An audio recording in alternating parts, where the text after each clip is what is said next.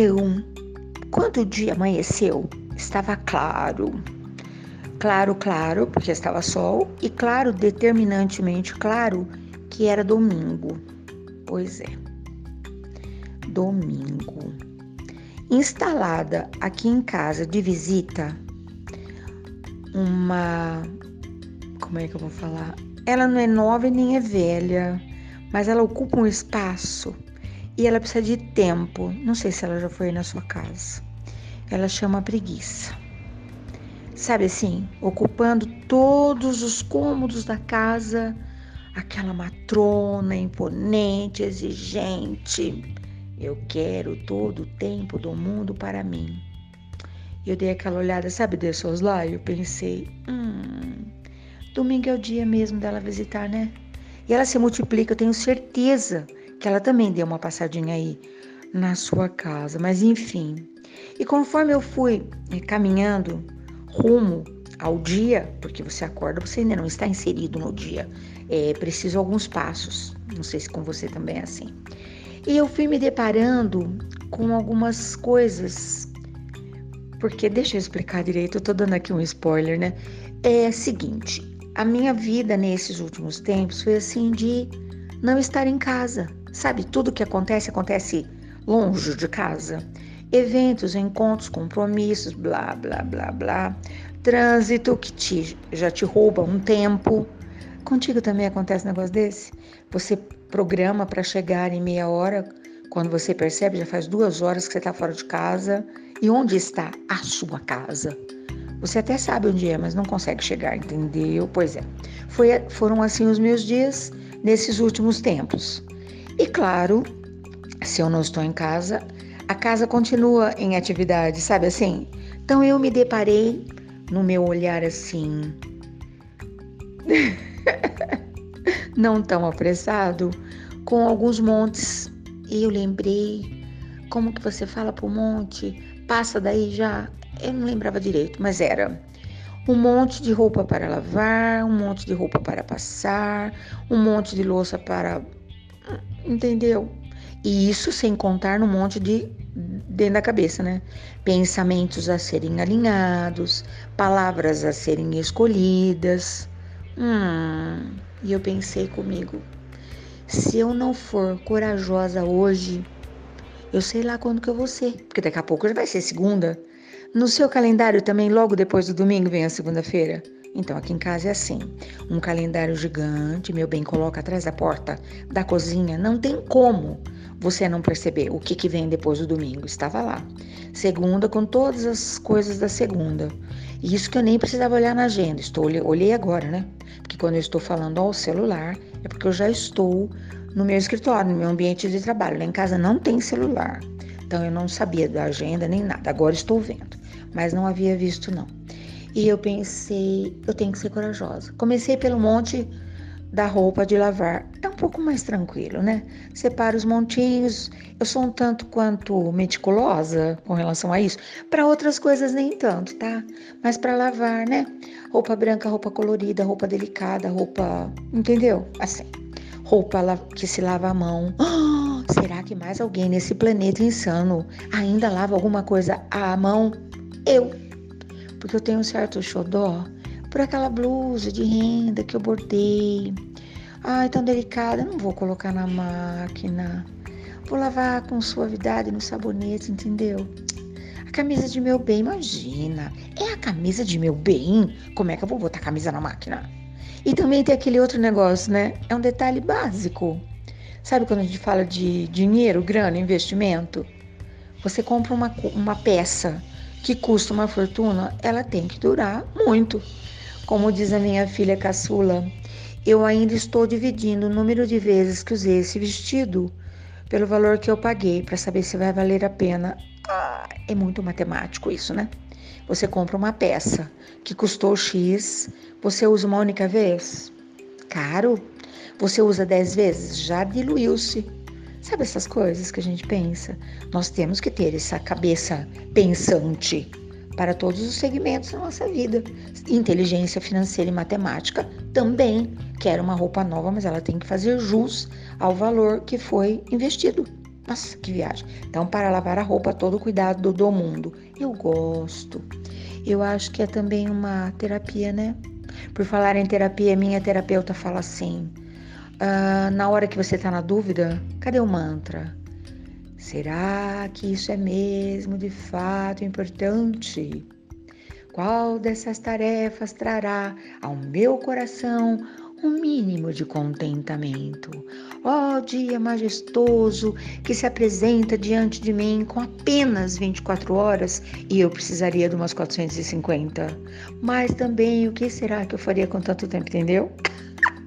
Mais ou menos isso. Pois é.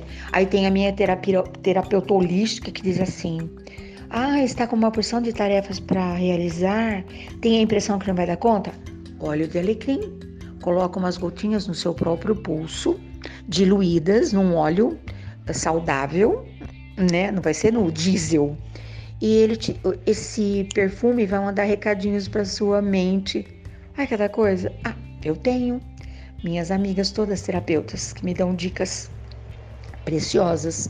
Faça as tarefas do seu dia pensando no abraço da noite. Extremamente motivador, não é? Eu faço um monte de coisa pensando no abraço da noite. Ai! E se ele chegar mais cedo, eu fico mais feliz ainda. Pois é. Então, baseada em, todas, em todos esses recursos, eu comecei pela roupa de lavar.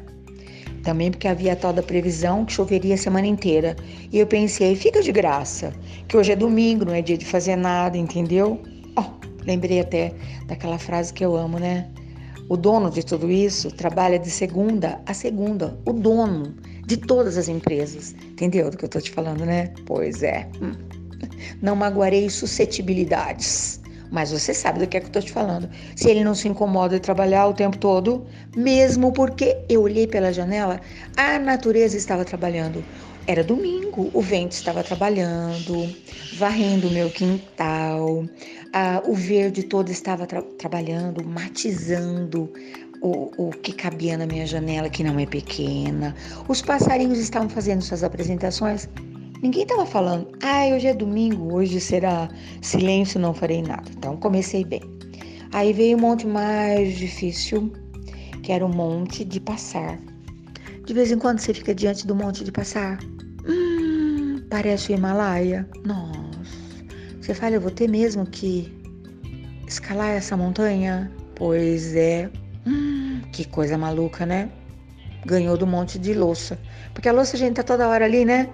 Precisava faltar uma ordem, não era uma montanha. Da roupa era uma montanha. Não passei roupa de nenhum. Tudo bem que agora lava roupa, pendurou no cabide, que é para ter um mínimo de facilidade na minha vida. Aí fui separando. Lembrei-me de mamãe dizendo assim: comece pelo mais difícil. Porque quando você já estiver querendo esconder tudo no armário, ficaram as peças mais fáceis. Estratégia, não é? Pois é, eu preciso de muitas estratégias. E aí eu olhei para um monte e disse: Hum, então tem aqui em casa a Dona Preguiça instalada, me falando: Não faça nada, senta aqui do meu lado. Eu tenho tanta coisa para te contar. Sou capaz de te enrolar um dia inteiro. Faça nada, não. Hoje é domingo e eu olhei para o outro lado e falei: hum, eu vou chamar outros convidados para o meu dia. Tem um negócio que chama coragem, Tem, né? Inclusive, foi o primeiro convidado que encheu a casa. Meu marido passou por mim, hum, deu aquela olhada. Todo mundo percebe quando alguém vai passar roupa, não tem como, né? Não é uma coisa que você faça escondida. Ele falou: sério? Que você está com toda essa coragem. Eu falei, então, vou ver agora, não tenho certeza. E já ganhei um presente. Ele falou, ah, então deixa o almoço comigo. Uau! Aí eu fiquei mais corajosa ainda. Aí eu me animei. Arrumei a bancada, já instalou-se a playlist, coloquei um o olhinho de alecrim para fazer efeito, abri todas as janelas, porque eu tinha que ter certeza que lá fora a equipe também estava trabalhando, entendeu? E foi perfeito, maravilhoso. Dei conta de todas essas coisas aí, dei. Porque eu também ganhei um almoço de presente magistral. fantástico. Que delícia, que delícia, que delícia. Sabe aqueles momentos raros que você respira e fala: puxa, eu não preciso de mais nada. Que riqueza que é essa minha vida. Meu Deus, que coisa maravilhosa.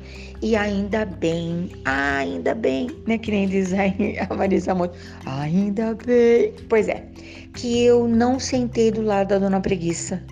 Porque eu recebi um convite maravilhoso para algo que eu amo de paixão, que é uma cantata de Natal, que foi o dia dos presentes. E eu pensei, eu preciso de uma cantata para que o Natal de fato aconteça no lugar mais primoroso, na capelinha do meu coração. Como a cantata aconteceria às seis da tarde, convenhamos, dava tempo de eu fazer uma porção de coisa, de escalar várias montanhas. E eu fui. Corajosa. Plá, plá, plá, plá, plá. Hum, que delícia. Não queria ter nenhum peso de consciência, né? E para minha grande alegria, eu constatei no final do meu dia de domingo num dia de domingo, que 60 pessoas no mínimo, fez que eu consegui contar, se prepararam ensaiaram para colocar a voz, para colocar a sua habilidade e dons para o instrumento, piano, violino, violoncelo, olha, tudo que você contralto, sopranos, mezzo soprano, tenores. Uau! Maestros que se revezavam. Olha, eh, a coragem de quem faz solo, que coisa maravilhosa. Você já fez solo alguma vez na sua vida? Nem precisa ser de música, existem outros palcos, né? Ah, pois é, de vez em quando a gente é convidado. E aquele pessoal encarava aquele mar de gente ali e presenteava meu coração. Eu me instalei num abraço ali e fiquei.